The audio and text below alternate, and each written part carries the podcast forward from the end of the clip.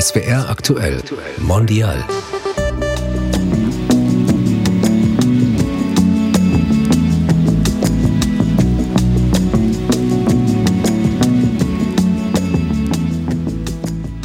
Die Kirche ist einfach einem wichtig und man ist auch irgendwie verantwortlich für seine Kirche, verstehen Sie? In Russland ist das vielleicht mehr allgemein. Da sind viele Kirchen, da kann man sich vielleicht eine andere Kirche aussuchen, wenn, wenn einem was nicht gefällt. Ja. Hier bei uns haben wir die Wahl nicht, deswegen machen wir die Kirche auch schön. Hallo, ich bin Leonore Kratz und ihr habt gerade Andrei Luschpin gehört. Er ist Kirchengemeinderat der russisch-orthodoxen Gemeinde in Mannheim. Die Gemeinde gibt es schon ziemlich lange. Sie wurde in den 1940er Jahren gegründet und dies ist die vierte und letzte Folge unserer Reihe Muttersprachliche christliche Gemeinden in Deutschland. Herr Luschpin, schön, dass Sie da sind. Hallo. Hallo, guten Tag. Zum Kennenlernen stellen wir unseren Gästen immer gleich zu Beginn so ein paar Fragen beziehungsweise so Halbsätze und da würde ich Sie bitten, dass Sie die einfach kurz vervollständigen. Ja. Die erste Frage wäre, mein Glaube ist mir wichtig, weil? Das ist ein Anker im Leben. Hm. Wenn ich mir Gott vorstelle, dann denke ich an. das ist eine schwere Frage. ja. Äh, eigentlich kann man sich den Gott ja gar nicht vorstellen. Äh, der ist überall, äh, durchdringt die Welt, ist hier auch im Studio. Und ich hoffe, das steht er mir bei, ja. oh, das haben Sie aber schön gesagt. Ein Gottesdienst ist gelungen, wenn das ist auch eine schwere Frage. Eigentlich, äh, wenn die Liturgie zu Ende ist, dann ist der Gottesdienst gelungen. Ja. okay. Okay, das heißt, es gibt nicht Gottesdienste, wo Sie danach besonders sagen, das war aber heute besonders schön oder so, besonders gelungen. Gut, Ostergottesdienst ist natürlich besonders ja. schön. Ja. Aber äh, jede Liturgie ist gelungen, wenn man am Ende der Liturgie dann zur Kommunion kommt, ja. Mhm. Aber das stimmt. Ich durfte auch schon mal bei einem orthodoxen Ostergottesdienst dabei sein. Das ist wirklich was ganz Besonderes, ja. Das ist zwar anstrengend, ja. aber das ist, äh, ja, das ist sehr schön. Bevor wir jetzt weitersprechen, Herr Lüschbin, müssen wir vielleicht noch einmal für die Zuhörerinnen und Zuhörer klären, wer eigentlich zur orthodoxen Kirche gehört und seit wann es sie gibt. Und äh, meine Kollegin Claudia Barthe, die hat das mal kurz und knapp zusammengefasst. Der Ursprung der orthodoxen Kirche liegt im Römischen Reich. Das war jahrhundertelang geteilt in Ost- und Westrom. Die beiden christlichen Kirchen in diesen Gebieten, also die Ost- und die Westkirche, entfremdeten sich im Laufe der Jahrzehnte immer stärker voneinander. In der Westkirche wurden beispielsweise Messen auf Lateinisch abgehalten, in der Ostkirche auf Griechisch. Im Jahr 1054 kam es dann zum sogenannten Großen Schisma. Die orthodoxe Kirche und die katholische Kirche spalteten sich. Heute bilden die orthodoxen Kirchen mit circa 300 Millionen Angehörigen die zweitgrößte christliche Gemeinschaft der Welt. Während die katholische Kirche von Rom ausgeleitet wird, hat die orthodoxe Kirche verschiedene Nationalkirchen, die relativ unabhängig voneinander sind. So gibt es beispielsweise eine russisch-orthodoxe Kirche, eine griechisch-orthodoxe oder eine serbisch-orthodoxe. 2017 spaltete sich die ukrainisch-orthodoxe Kirche von der russisch-orthodoxen Kirche ab. Herr Luschbin, Sie sind ja seit 2008 in der russisch-orthodoxen Gemeinde in Mannheim aktiv, richtig? Das ist richtig. Wie kam es denn dazu? Also wie, wie sind Sie da hingekommen? Ich habe in Frankfurt studiert und in Frankfurt habe ich auch angefangen, in die Kirche zu gehen. Mhm. Und dann äh, habe ich geheiratet und wir sind nach Mannheim gezogen, weil meine Frau hier eine Stelle hatte. Und so sind wir dann auch zur orthodoxen Kirche in Mannheim gekommen. Also Sie haben sich dann einfach gleich beim Umzug informiert, äh, gibt es eine Gemeinde? Ja. Und jetzt haben Sie gerade schon beantwortet, was ich fragen wollte, nämlich wie Sie in Mannheim gelandet sind. Jetzt haben Sie gesagt, Sie haben in Frankfurt studiert. Sind Sie denn auch in Deutschland geboren und aufgewachsen oder sind Sie irgendwann mal nach Deutschland gekommen? Ich bin 2000 nach Deutschland gekommen. Mhm. Von woher und warum? Aus Moskau. und warum sind Sie gekommen? Oh, kann ich auf die Frage äh, verzichten? das ist dann zu persönlich. Okay. Man merkt, Andrei Luschbin ist ein bisschen nervös. Ich muss anfangs öfter mal nachfragen und manches möchte er nicht beantworten. Ich glaube, das hat zwei Gründe. Erstens hat Herr Luschbin noch nicht viele Interviews gegeben und zweitens schwingt natürlich das Thema russischer Angriffskrieg auf die Ukraine immer irgendwie mit. Das macht übrigens auch mich manchmal etwas nervös. Die meisten russisch-orthodoxen Gemeinden geben zurzeit gar keine Interviews oder sie lassen Presseanfragen unbeantwortet. Anders die Mannheimer Gemeinde. Ich finde das mutig von Herrn Luschbin, dass er sich dem Interview stellt. Er wird das Thema Ukraine im Laufe unseres Gesprächs mehrfach von sich aus ansprechen. Ich selbst stelle ihm meine Fragen dazu aber erst am Ende. Das hatten wir nämlich so vereinbart. Wenn Ihnen ja. das zu persönlich ist? Ja, ich kann ähm, gut zum Studieren, zum Arbeiten, zum Leben. Okay, das heißt, Sie sind jetzt äh, etwas mehr als 20 Jahre schon. Ich bin seit äh, genau 22 mhm. Jahren in Deutschland. Mhm, mhm. Und was haben Sie studiert in Frankfurt, nur dass man Sie auch noch mal so ein bisschen besser kennenlernt? Ich habe in Frankfurt elektrische Energie und Automatisierungstechnik studiert, an der Fachhochschule in Frankfurt. Mhm. Und ich arbeite auch in der Elektrotechnik im Netzbetrieb. Ja.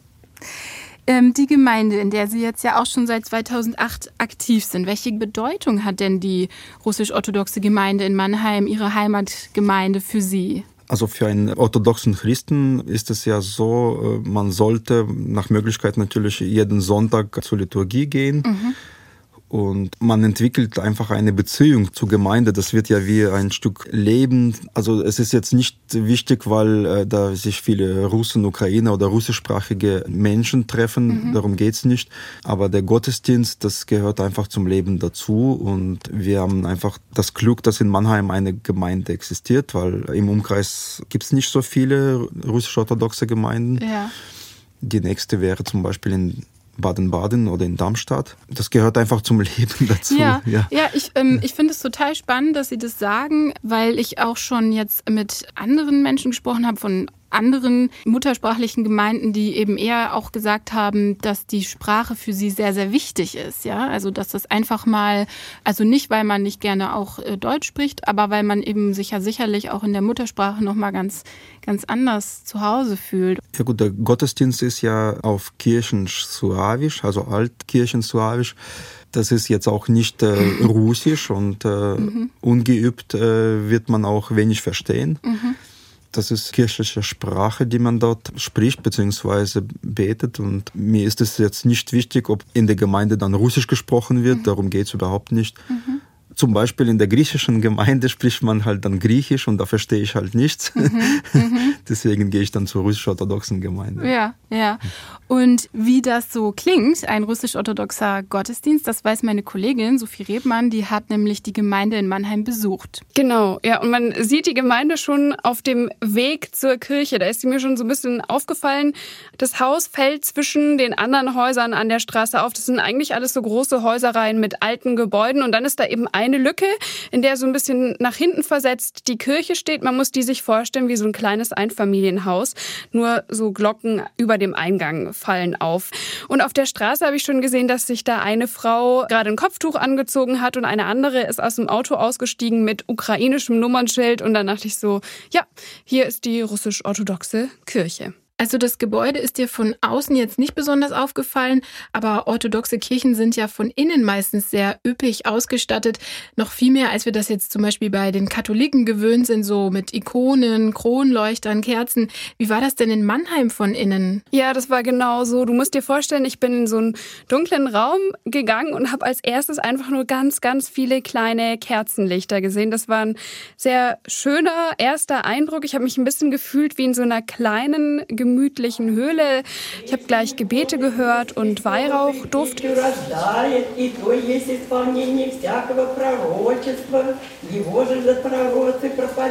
Und als ich dann meine Augen so ein bisschen daran gewöhnt haben, habe ich äh, so 20 Menschen, vor allem Frauen, bemerkt, die alle Kopftücher getragen haben und alle standen, weil es da keine Bänke gibt, sondern nur so ein paar Stühle für Menschen, die nicht stehen können und die haben eben so gebetet. Ja, und an den Wänden hingen Ikonen auf goldenem Hintergrund in so bunten Farben, eben Heilige. Und vor denen hingen dann Kerzen oder es standen so Schalen und Kerzenhalter, in die man so dünne Wachskerzen stecken konnte. Die haben auch alle Besucher in so einem kleinen Verkaufsstand direkt am Kircheneingang gekauft und sind dann eben dahin gegangen, haben sich bekreuzigt, haben teilweise die Ikonen geküsst und dann eben so eine Kerze entzündet. Und die haben sich alle versammelt vor einer großen Ikonenwand. Ikonostase heißt das. Und die trennt die Gemeinde im Kirchenraum vom Altarraum, hinter dem die Pfarrer waren. Also ein bisschen seltsam war das für mich im ersten Moment, dass eben man manchmal die Stimme des Pfarrers gehört hat, aber ihn nicht gesehen hat. Und immer wieder wurden dann aber die Türen dieser Ikonostase, es sind drei in der Wand, geöffnet und dann kam der Pfarrer zum Beispiel zur Kommunion mit einem Kelch oder als das Evangelium gelesen wurde mit so einer ganz in Gold gehaltenen Bibel heraus. Und dann ist er aber auch wieder dahinter verschwunden und auf mich hat es so ein bisschen den Eindruck erweckt, dass sie schon so ein bisschen weit weg waren. Also das war während des Gottesdienstes dann? Ja, genau. Und wie hast du den Gottesdienst dann so erlebt? Wie war die Atmosphäre? Erstmal, der war sehr lang. Der hat zwei Stunden gedauert. Und die Atmosphäre war einerseits eben sehr feierlich, weil der Pfarrer am Anfang reingekommen ist in so einem goldbestickten weißen Gewand und einmal durch den Kirchraum gegangen ist mit einem Weihrauchfass und das einmal ausgeschwenkt hat.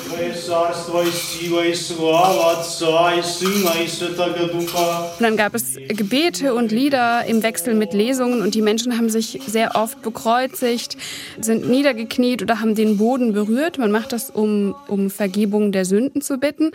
Und dann war es aber gleichzeitig so, dass die Menschen ja eben dadurch, dass sie nicht in den Bänken saßen, irgendwie sehr flexibel waren und immer wieder ein bisschen rumgegangen sind, dass immer wieder Leute nachkamen, die irgendwie später kamen. Dann hat man sich gegenseitig begrüßt, mal kurz miteinander gesprochen, dann sind die Kinder herumgelaufen und als man da reingekommen ist, hat man immer auch erstmal an diesem Verkaufsstand Kerzen gekauft und ist dann praktisch immer noch zu den Ikonen hingegangen. Also es gab sehr viele Dinge, die gleichzeitig passiert sind, aber das wirkte jetzt nicht wie so eine Ablenkung. Irgendwie hat das da alles stimmig zusammen funktioniert. Du warst ja an einem Donnerstagvormittag um 9 Uhr früh in Mannheim und das ist natürlich eine Zeit, wo die meisten Menschen arbeiten müssen. Da waren doch dann wahrscheinlich vor allem ältere Gottesdienstbesucher vor Ort, oder? Ja, genau. Also es waren viele ältere Frauen, aber es waren schon auch Mütter mit Kindern. Also ich glaube zum Ende bei der Kommunion gegen elf waren es dann sechs Familien. Man hat mich auch vorgewarnt, dass dann eben ja voll wenig los sein wird, aber dann waren wir eigentlich schon 50 Leute in etwa. Und die Frauen haben, das ist mir auch aufgefallen, alle Röcke oder Kleider getragen, auch die Mädchen. Und die Frauen hatten alle Kopftücher auf, aber auch nur in der Kirche. Also viele haben sie dann direkt, wenn sie aus dem Gottesdienst raus sind, abgezogen. Und die meisten kannten sich wahrscheinlich untereinander in so einer kleinen Gemeinde?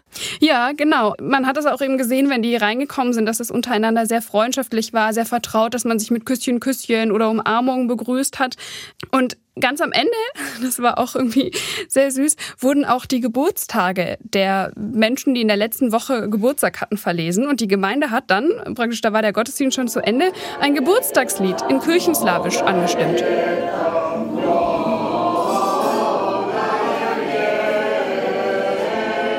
Singen da viele Jahre, also möge dir Gott viele Jahre wünschen. Und ich finde eben, dass es eine sehr schöne Atmosphäre war. Ich habe mich da voll wohl gefühlt. Also insgesamt hat es dir sehr gut gefallen, auch wenn du nicht besonders viel verstanden hast? Ja, ich fand es eine sehr interessante und sehr schöne Erfahrung. Meine Kollegin Sophie hat eben ja erzählt, dass alle Frauen in der Kirche nämlich Kopftuch und Rock oder Kleid tragen. Das ist ihr aufgefallen. Herr Luspin, hat das eine besondere Bedeutung? Das ist eine alte Tradition. Man muss vielleicht ganz äh, weit in die Geschichte zurückschauen. Noch vor christlichen Zeiten im Osten, ich sag mal im Alten Testament war es ja schon so, dass die Frauen eine Kopfbedeckung getragen haben. Mhm. Und ich meine gelesen zu haben, dass auch in der katholischen Kirche noch vor 50, 60 Jahren das auch eine gute Tradition war, ja. dass Frauen Kopftuch getragen haben. Wenn Sie sagen, das ist eine alte Tradition, wie ist das eigentlich generell mit so alten Traditionen oder Riten? Ist man da strenger, wenn man jetzt hier in Deutschland lebt und in eine russisch-orthodoxe Gemeinde geht, ist man da vielleicht teilweise mit den Traditionen strenger als in der Heimat oder ist es eher etwas lockerer? Was würden Sie sagen? Ich denke, das ist gleich. Ich habe schon die Erfahrung gemacht, dass egal in welche orthodoxe, also nicht nur russische orthodoxe Kirche, allgemeine orthodoxe Kirche man geht, ist das überall annähernd gleich. Sei es in Australien oder in Frankreich oder in Russland. Können Sie denn sagen, weil Sie kennen ja sozusagen beides, Sie kennen das Gemeindeleben in Moskau und Sie kennen es jetzt in Frankfurt und in Mannheim. Gibt es Unterschiede zwischen dem Gemeindeleben in Mannheim von dem in Russland? Russland ist groß, also wenn man natürlich eine eine mhm. kleine Kirche irgendwo in einer äh, kleinen russischen Stadt, also so groß wie Mannheim nimmt, da werden sich die Gemeindemitglieder auch alle kennen. Äh, genauso hier in Deutschland, wir haben halt nur eine Kirche, also man hat gar keine große Wahl. Mhm. dann hat die Gemeinde auch feste Mitglieder, die regelmäßig in die Kirche gehen, die Kirche auch unterstützen, weil unsere Kirche wird ja nur durch Spenden finanziert. Die Kirche ist einfach einem wichtig und man ist auch irgendwie verantwortlich für seine Kirche, verstehen Sie? Ja, verstehe, was ja. Sie meinen. Ja. In Russland ist das vielleicht mehr allgemein. Da sind viele Kirchen, da kann man sich vielleicht eine andere Kirche aussuchen, wenn, wenn einem was nicht gefällt. Ja. Hier bei uns haben wir die Wahl nicht, deswegen machen wir die Kirche auch schön. Wie ist denn der Kontakt zwischen Ihrer Gemeinde und dem Ursprungsland? Also gibt es Kontakte nach Russland? Also wenn ich jetzt ein, zwei Jahre zurückdenke, dann gab es viel Kontakt, weil zum Beispiel viele Touristen, die nach Deutschland kamen oder ihre Familien hier in Deutschland besucht haben, die sind dann auch zu uns in die Kirche gekommen, ja. Mhm. Aber jetzt, dieses Jahr, haben wir das halt, das, was wir haben, da mhm. haben wir gar nicht mehr so viel Kontakt nach Russland. Ja. Mhm. Also Sie spielen jetzt auf den Krieg an. Ja. Da reden wir später noch drüber. Ähm, das haben wir ja vereinbart, dass wir das ganz am Ende besprechen. Mhm. Ne? Mhm. Ja. Dann machen wir mal weiter mit der Gründungsgeschichte. Und zwar, das habe ich ja am Anfang schon erwähnt, ist die Gemeinde schon recht alt und wurde 1942, also mitten im Zweiten Weltkrieg, gegründet. Wie kam es denn dazu? Also wir haben auch nur Überlieferungen von alten Gemeindemitgliedern, die äh, nach dem Krieg hier in Mannheim gewohnt haben. Mhm. Es gibt zwar Archivdokumente über die Ernennung von Priestern für Mannheim. Und da schließen wir aus, dass unsere Gemeinde, wie gesagt, 1942 gegründet wurde in einem Arbeitslager. Mhm. Dort waren auch Priester gefangen genommen. Die haben eine Gruppe gebildet um sich, also von orthodoxen Christen, ja. und haben die ersten Gottesdienste in, in einem Lager, in einer Baracke dann gefeiert, zelebriert. Und erst nach dem Krieg konnte die Gemeinde dann registriert werden, offiziell als Teil der Kirche. Und ja. So schreiben Sie das ja auch auf Ihrer Homepage. Ich finde genau. das sehr eindrücklich. Also das im Prinzip kann man sagen, dass die Gemeinde mitten im Zweiten Weltkrieg gegründet wurde, und zwar von Zwangsarbeitern und Kriegsgefangenen. Und wie Sie es schon gesagt haben, die ersten Gottesdienste in einem Lager, in einer Baracke ähm, gefeiert wurden. Es wird erzählt, dass es sehr äh, schwierig war. Für jeden Gottesdienst hat man eine Erlaubnis äh, gebraucht. Taufen oder Eheschließungen wurden dann auch nicht gestartet, erst nach dem Krieg. Ja, das waren, denke ich, schwere Zeiten für, für die Gemeinde. Seitdem ist ja dann viel passiert. Die Gemeinde ist dann noch ein paar Mal umgezogen und ist ja auch gewachsen. Ne? Also wie viele Menschen, wie viele Mitglieder haben Sie denn im Moment in der Gemeinde und wer, wer kommt so zum Gottesdienst? Also unsere Gemeinde nach dem Krieg, die ist gewachsen durch jetzt äh, amerikanische Soldaten zum Beispiel, die auch viele orthodox ähm, waren. Mhm.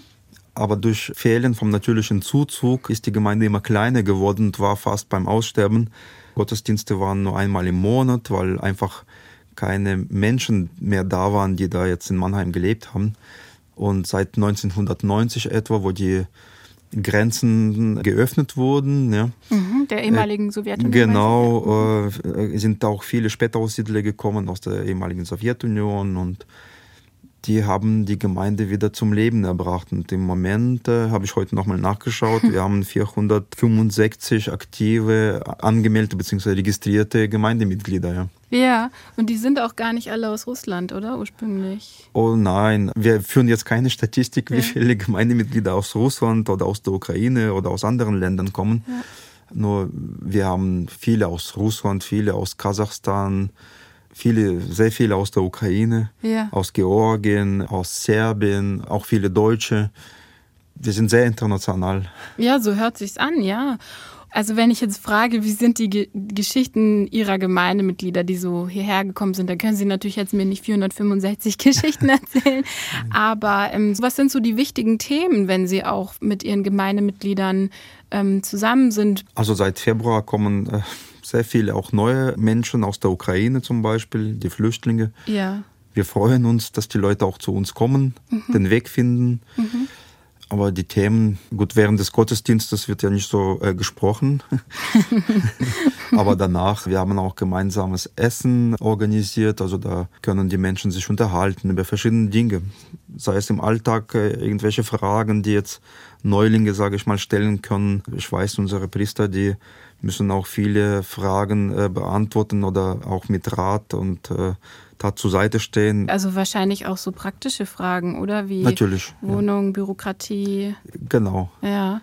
Wie ist denn so bei Ihnen in der Gemeinde die Stellung von Ihrem Priester? Ist das äh, so eine richtige Autoritätsperson, wo die Leute sich Rat holen? Also unser Vater Sergei, der ist seit, meine ich, schon fast 30 Jahren bei der Gemeinde. Also für mich ist er wie ein Vater. Mhm, mhm. Man muss auch dazu sagen, der ist immer für uns da. Ja. Man kann ihn auch nachts anrufen, wenn man Probleme hat. Also wenn zum Beispiel jemand am Sterben ist, dann kommt er auch. Der ist bei Beerdigungen dabei, bei Taufe. Der, ohne ihn geht gar nichts.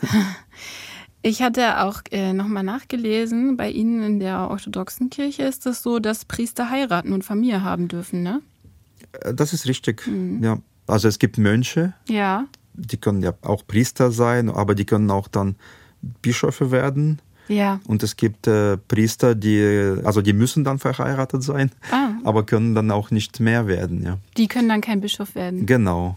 Aber die müssen tatsächlich oder die sollten tatsächlich verheiratet sein? Die, also ohne Heirat werden die nicht Priester werden. Das finde ich spannend, ja. ja. Interessant. Das ist ja ganz anders als in der katholischen Kirche zum Beispiel. Ähm, Sie selber sind ja Kirchenrat, richtig? Ich bin im Kirchenrat, ja. Was ist das genau für eine Funktion? Ist das so wie im Gemeinderat? Also was sind so Ihre Aufgaben? Ja, das ist wie Gemeinderat. Wir sind mehrere Kirchenräte, ja. Äh, acht insgesamt. Wir entscheiden, äh, wie es bei uns weitergeht. Wenn irgendwas äh, zum Beispiel saniert werden muss oder ob wir eine Feier dann veranstalten, weil wir zum Beispiel dieses Jahr 80 Jahre Jubiläum feiern. Wie ist denn bei Ihnen in der Gemeinde die Struktur? Wie kann ich mir das vorstellen? Ähm, wie oft haben Sie Gottesdienst? In der Regel jeden Sonntag, also Samstagabend äh, und Sonntag früh. Aha. Dann zu allen kirchlichen Feiertagen.